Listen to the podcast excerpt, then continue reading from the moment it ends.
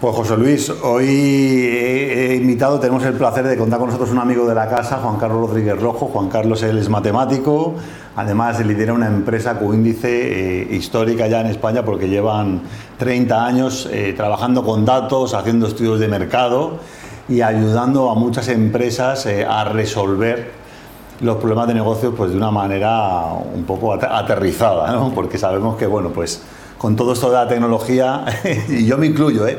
Solemos inflar mucho las nuevas tendencias, todo esto del Big Data y tal, y, bueno, pues hoy vamos a tener el placer de, conocerle. Pues no sabes la ilusión que me hace empezar con este tema, y por un sencilla razón, pues os voy a hacer una reflexión. Si yo os digo, ¿qué es un directivo? Si yo digo, ¿cuál es la mejor definición de directivo? Es alguien que transforma información en acción. Voy a volver a repetir, es alguien que transforma la información en una acción concreta, evidentemente un impacto en la cuenta de resultados. Por tanto, es crítico saber dónde capturamos la información. Y hoy tenemos el placer de tener una persona que no es que sepa un poco de, información, no, no, sabe mucho y no un poquito de datos, lleva más de 30 años dedicado a esto, con lo cual ha visto toda la evolución, desde cómo se hacía hace muchísimos años hasta cómo se hace ahora. Y además es una persona tremendamente práctica que nos va a enseñar a diferenciar entre la buena información, la mala explotación y además nos va a recorrer toda la historia del dato. Para mí es un placer y además vamos a aprender muchísimo. ¿Qué tal? ¿Cómo estás?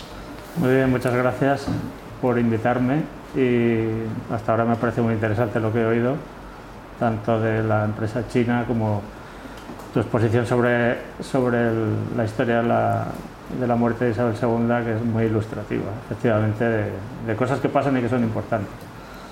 ¿Y qué nos contarías? Porque una persona, yo lo que, la primera pregunta que se me ocurre es, tú sí que sabes de información y del dato, porque llevas mucho tiempo. No eres de estos que han empezado ahora, saben un poco, con lo cual yo lo primero muchísimo respeto, además ya lo contaba antes, ¿no? la gente que realmente tiene experiencia, porque lo que valoro de ti es que después de tantos años tú sí que sabes diferenciar lo que es realmente importante de lo que es paja y de lo que la gente, todo el mundo habla, como cualquier cosa que ahora se ha puesto de moda. Entonces, cuéntame, ¿qué, qué, crees? Eso es en, lo que yo me he esforzado más. Hasta qué punto lo haya conseguido, habría que verlo, ¿no? Pero es en lo que yo me he esforzado más hasta el punto de que yo, eh, cuando me defino profesionalmente, yo lo que creo que soy es un metodólogo.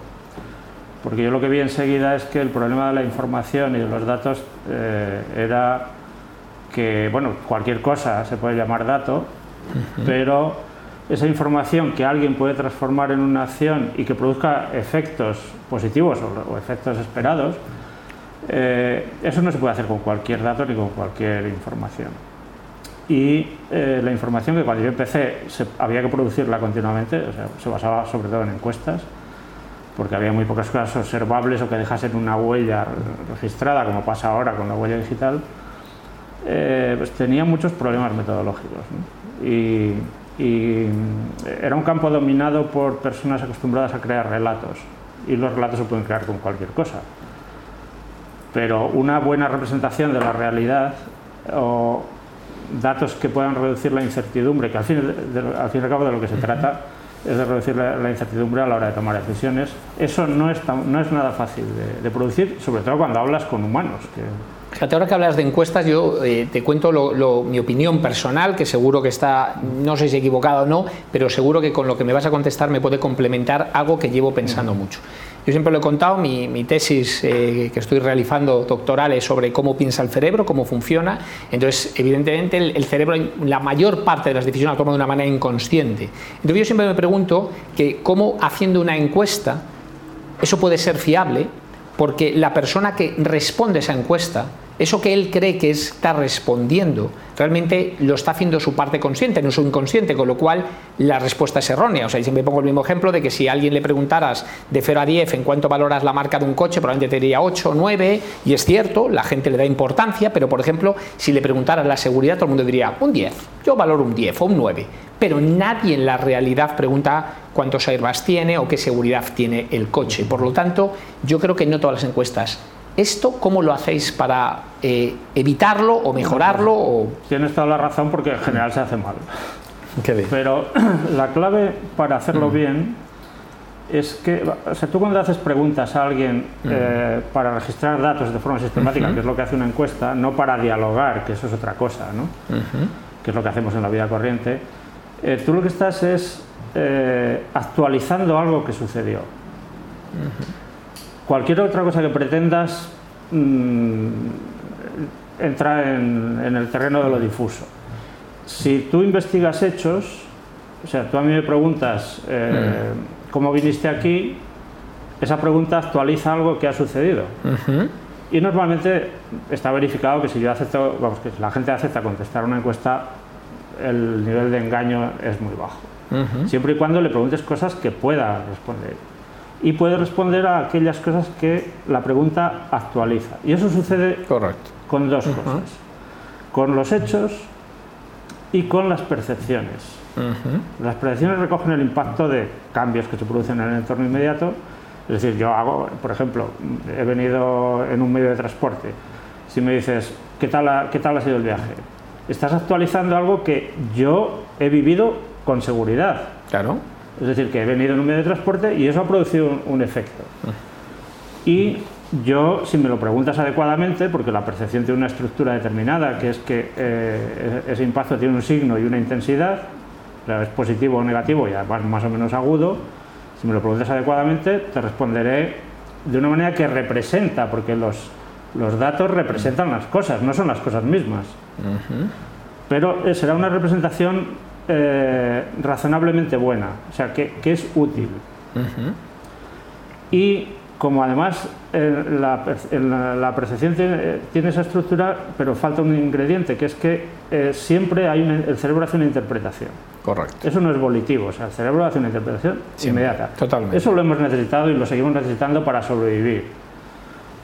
y por tanto es el proceso cognitivo por antonomasia. Si no investigamos la percepción, nos estamos perdiendo gran parte de lo que sucede en la cabeza de la gente todo el tiempo.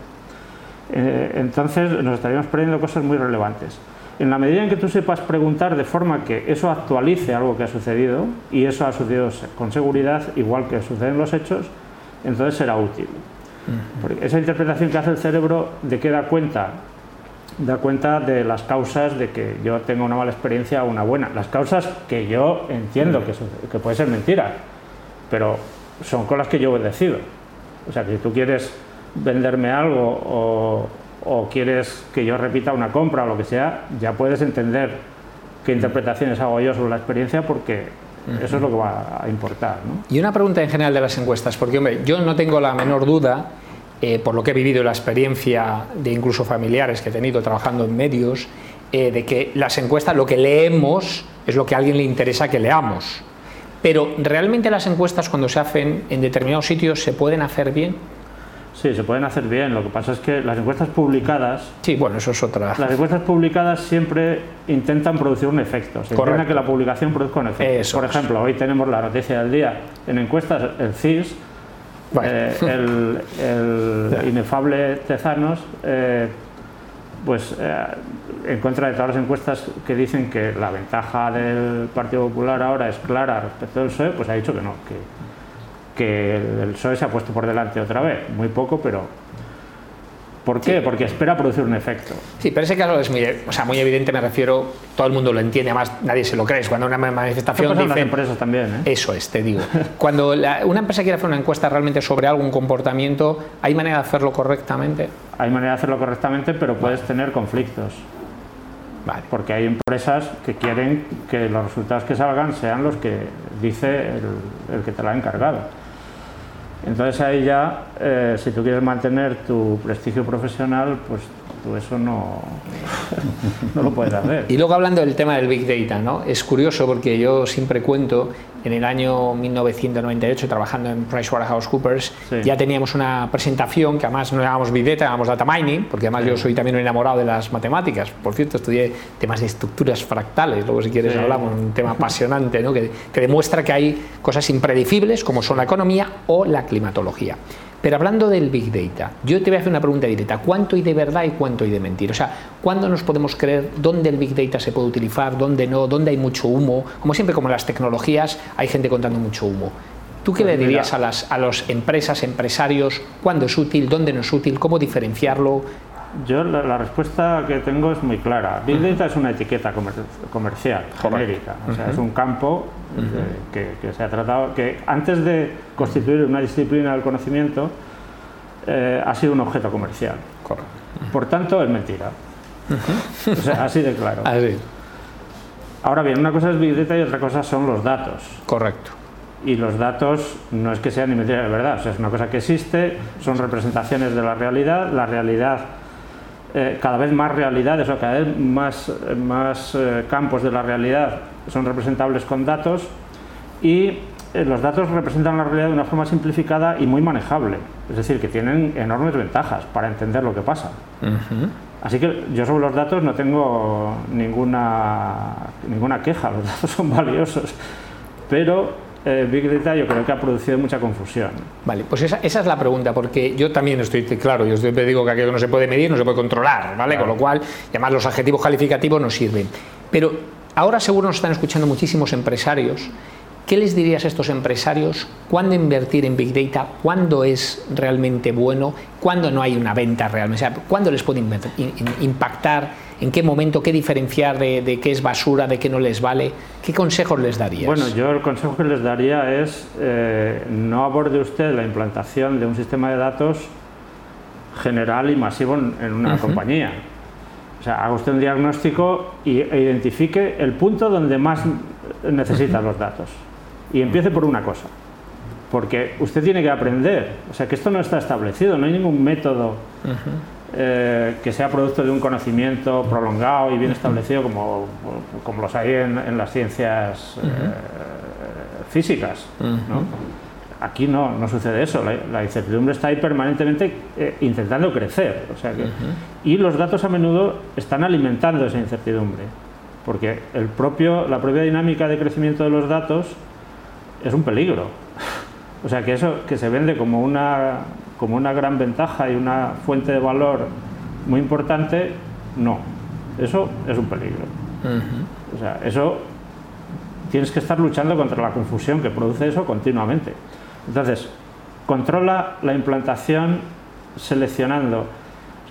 Eh, hay, hay, una teoría que a mí me encanta en la gestión empresarial, que conocerás seguramente, es la teoría de las limitaciones, que establece que con el modelo de la resistencia de la cadena, ¿no? La resistencia de la cadena es la del eslabón más débil, o sea, refuerza todo lo que quieran los demás que estarás gastando en balde. Bueno, pues yo siempre me planteo las cosas un poco así. Empieza por el punto en el que la necesidad es más clara. O que te parece a ti que es más clara, a lo mejor después te has equivocado, pero seguramente no estarás muy lejos. De todas formas es la información con la que tienes que tratar, con tu propia percepción de la realidad o de tus equipos, ¿no? Y empieza por ahí aprende, empieza a obtener valor y empiezas a, ver, a crecer en espiral mm. y eso se va a ir extendiendo solo. O sea, cuando tengas una buena aplicación de datos para resolver un problema, que puede ser conocer mejor el comportamiento de tus clientes, por ejemplo, una cuestión clave. Porque en el comportamiento efectivo, mucho más que en las declaraciones, por ejemplo, ese es un caso en el que, que tú comentabas antes de las encuestas, hay muchas declaraciones en las encuestas que no son fiables. Mucho mejor si puedes observar el comportamiento efectivo porque ahí están las preferencias. El comportamiento revela las preferencias. De hecho, hay una distinción clásica entre preferencias declaradas y preferencias reveladas. Las preferencias reveladas son con mucho más fiables que, las otras. ¿no? Entonces, eh, implanta una aplicación que, por ejemplo, ponga el foco ahí y empezarás a tener valor inmediatamente porque en la medida que conozcas mejor las, las preferencias que revela el comportamiento de tus clientes, podrás tomar decisiones informadas sobre un tema clave, que es, una vez que veas los patrones de preferencias, puedes ver qué impacto tiene cada patrón en, mi negocio, qué extensión tiene esto en mi público, eh, qué impacto tiene en mis costes. Mm, me interesa eh, potenciar un patrón que a lo mejor no estaba demasiado presente en mi negocio o no. Conociendo cómo es la estructura de ese patrón, tienes información para intentar hacerlo y al intentar hacerlo aprenderás, verás con nuevos datos si eso está teniendo sus efectos y empezarás a crecer. Y una vez que, que des con pequeñas claves para que eso vaya acumulando valor, eso se irá expandiendo. Luego me gustaría compartir contigo una reflexión que, que, la comento mucho y es para conocer tu punto de vista. ¿no? Indudablemente las empresas cada vez está todo más eh, informatizado, hay más transacción, hay más dato y la gente que está en el arriba, en el comité de dirección, recibe muchos más reportes y tiene mucho más información que la que tenía hace 20 o 25 años, que les ayuda a tomar decisiones mejores, sin duda. Pero mi teoría es que eso también ha hecho que esas personas solo miren esos datos y se pierdan el punto de vista más fundamental, que es que pasen por sus tiendas, por poner un caso, un caso retail, y que observen el cliente. Porque hay datos que no te va a dar nunca, nunca un sistema de información. Entonces yo siempre les digo, baja abajo, baja al terreno, observa lo que ves a tu alrededor. Mira a ese cliente, habla con él, que probablemente obtendrás mucha información que no vas a tener, o sea, digamos que es complementaria a eso que ya te está recibiendo. Efectivamente, no se puede delegar todo y menos en las máquinas. Entonces, o en los sistemas automatizados, que son muy útiles, pero para cosas, eh, por ejemplo, lo, que más me llamó la atención de la historia esta de, la empresa china es que a eso que llaman CEO le han encargado cosas que no son funciones del CEO. Entonces, bueno, le puedes llamar como quieras, pero, o sea, la función del CEO no es hacer cosas mecánicas de ese tipo es, otra, ¿no? Y es, por ejemplo, bajar a, la calle y, e interactuar con, con, empleados, con el público, con lo que sea, y tratar de comprender cosas. O sea que, efectivamente, eh, los sistemas de información, como todos los sistemas, eh, producen momentáneamente como un descanso, decir, bueno, ya lo tengo montado. Pero ahí está, ahí empiezas a patinar ya, porque estás entregando el futuro de tu empresa a un sistema que solo sabe hacer eso. Y mientras tanto, tus clientes están cambiando ya. Por eso es tan importante eh, pulsar la percepción de los clientes. Los clientes están cambiando ya y tú no estás viéndolo. Ni bajas a las tiendas a ver cómo, qué es lo que pasa, ni les preguntas, ni estás fiado de unos indicadores que sí, que estarán bien construidos, que son útiles, pero que están muertos en cuanto los has construido. tienes que tener mucho cuidado con eso. Y claro, como los datos son muchos, te parece que, ahí tienes toda la información, pero no, la información se está produciendo mientras tú estás tan tranquilo pensando que lo has resuelto. Y luego para compartir otra reflexión que yo eh, se lo cuento mucho a mis alumnos, a mis eh, empresas que asesoro y a todo el mundo, es que intenten buscar fuentes de información independiente. ¿no? A mí no me cabe la menor duda que la mayoría de muchísima información que recibimos. En el fondo, la gente lo que se da cuenta es que es un newsletter de la empresa que ha pagado por esa información. Además, me hace mucha gracia cuando empiezan, según una universidad que ha hecho un estudio, entonces ya te predispone ¿no? a que eso es verdad. Y hay muchísima mentira, bueno, o sea, muchísima. Y además la gente se la cree. Entonces, yo siempre les digo a la gente que busquen información independiente, que esa es la que realmente le va a dar las pistas de lo que está sucediendo en el mundo. ¿Tú qué opinas de este tema? ¿Qué, consejos le darías a los Mira, empresarios? Yo ahí tengo que echar la vista atrás y ver mm, toda mi mm. experiencia. Eh, yo uno de los primeros estudios que hice fue un estudio para la... No, era en, mi empresa, sino en una empresa que trabajé antes, que era de las más importantes de la época, que ya no existe. Eh, fue un estudio para la, la Comunidad Europea, que entonces todavía no se llamaba Unión Europea, sobre la información en las empresas españolas. Y el estudio era absolutamente concluyente. Para el directivo medio español, información, información valiosa equivalía solo a una cosa, a información privilegiada. Claro. El resto de la información mm. era una información instrumental para eh, defender los intereses de los directivos, fundamentalmente. Y yo he visto demasiadas veces estudios que se meten en un cajón porque los resultados no encajan con una decisión ya tomada.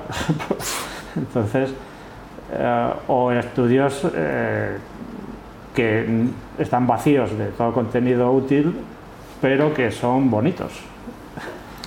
Eh, eso lo he visto demasiadas veces.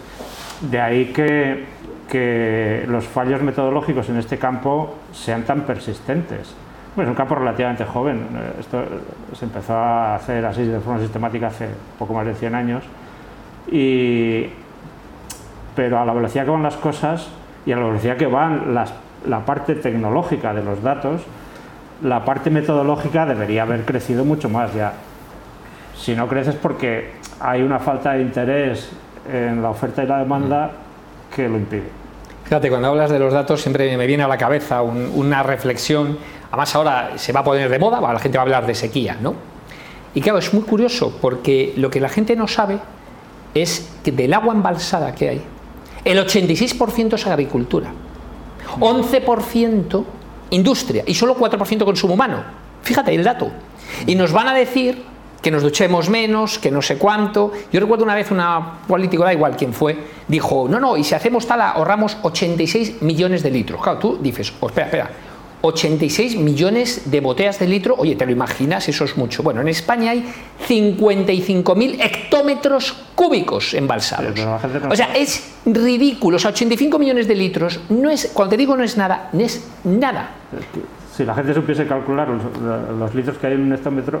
Sí, sí, claro, pero, pero ese dato no lo saben y se quedan con. Además, yo es un tema como. Es un tema que siempre me apasionó porque mi proyecto fin de carrera fue como hacer llover con, mediante yoduro de plata bombardeando las nubes y es un tema que siempre me ha gustado mucho y es un tema repetitivo, ¿no? El, tema del agua, ¿no? Que evidentemente es un tema de la agricultura por mal uso de, cómo se riega, ¿no? Ver en pleno verano, ¿no? A 40 grados un riego pivot, que es un aparato que está regando, tirando agua a 3 metros de distancia, ya te digo que de eso prácticamente no cae nada al suelo.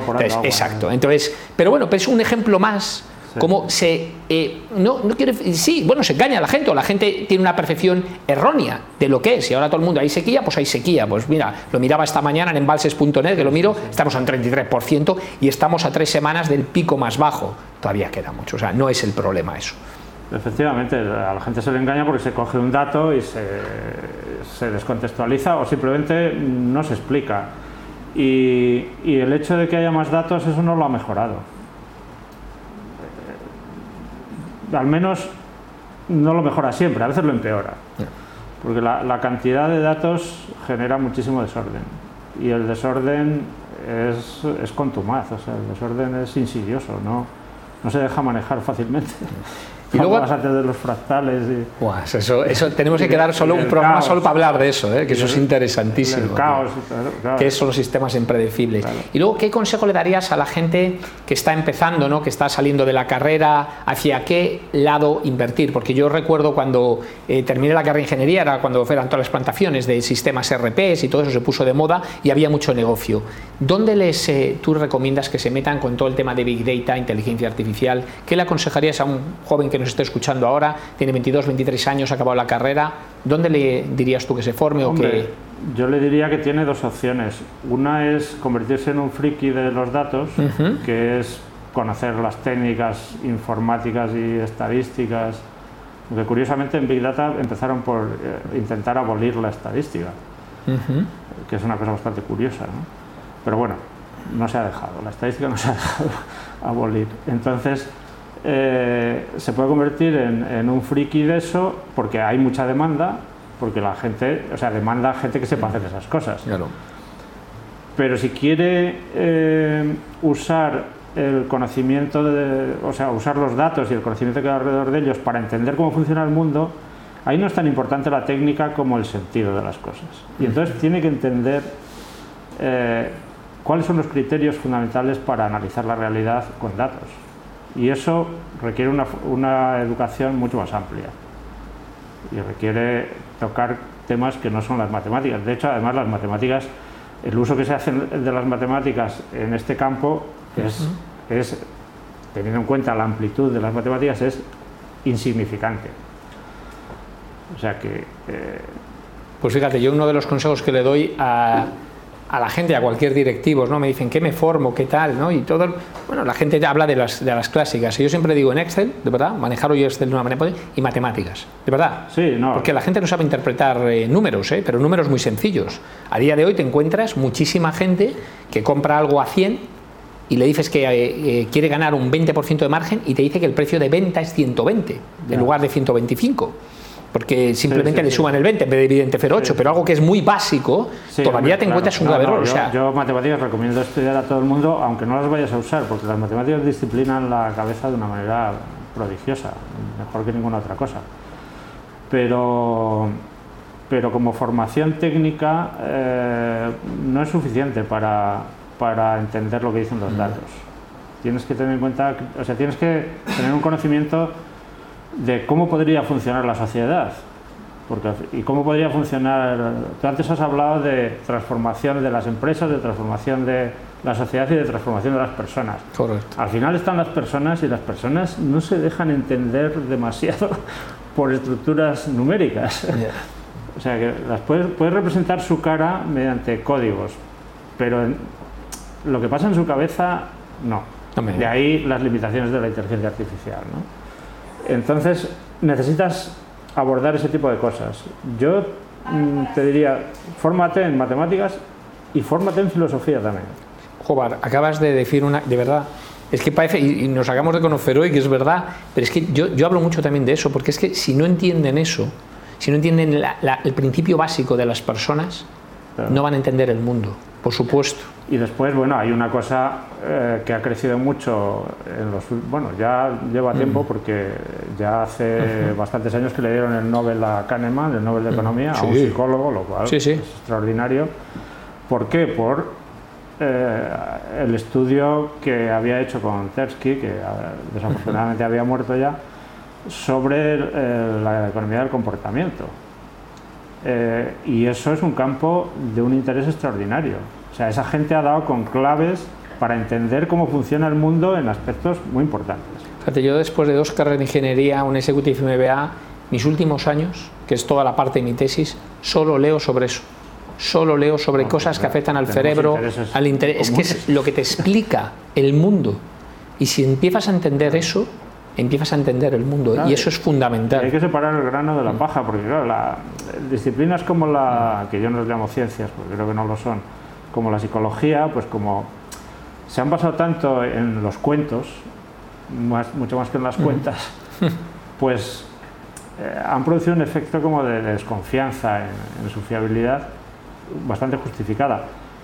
Pero ah, también han mostrado con, con todo este grupo de gente una capacidad muy importante para entender aspectos fundamentales que son los hechos del comportamiento. Correcto. Pero al final que me dieron, hoy mira, estaba esta mañana en una reunión que una persona ha dicho una cosa, me ha encantado. Dice, bueno, dejémonos de poesía y pasemos a los números. Me ha encantado. Porque es verdad, hay que filosofía, hay que entender cosas, pero al final las cosas hay que cuantificarlas. Bueno, oye, pues muchísimas gracias por estar aquí. Yo he aprendido muchísimo de ti y lo que te animo es a que vengas más y nos sigas contando sobre ese maravilloso mundo, porque yo, sin duda, sigo pensando que un directivo es alguien que transforma información en acción. Por tanto, la información es crítica y tú de eso sabes Sí. mucho de verdad. Sí, hay otro aspecto que solo he tocado un, un poco por encima, que es el de la incertidumbre, que es un aspecto clave que tiene que ver con los datos y la información, pero para otro día. Hacemos una cosa, hablamos otro día de incertidumbre y de fractales que tiene mucho que ver, ¿te parece? Muy bien, Pues venga, encantado, Vale. muchas gracias. gracias a ti.